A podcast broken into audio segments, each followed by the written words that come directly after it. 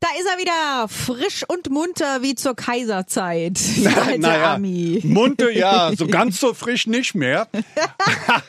Guten Morgen, Perry. Morgen. Und hello, Sven aus Spandau. Ja, Hallöchen, Rick. Ja, Sven, was hast du für eine Frage heute?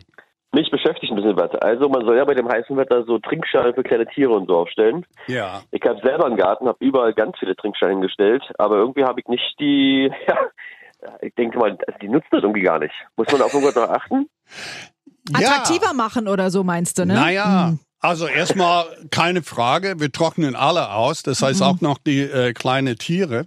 Der Tipp des Tages von mir, am besten stellst du die Schale an einem sonnigen Platz, der windstill ist. Und an, am besten an Pflanzen, an denen Bienen gern naschen.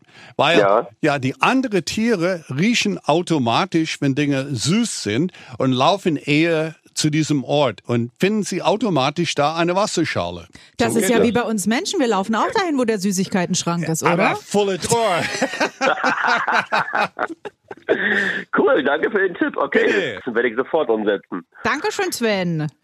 Alles klar. Wo eine Schneekanone in Berlin nicht für Abkühlung sorgen soll, sondern einen viel sinnvolleren Nutzen hat, das hörst du vom alten Ami am Montag. Denn was auch immer du über Berlin wissen willst, Frag den alten Ami.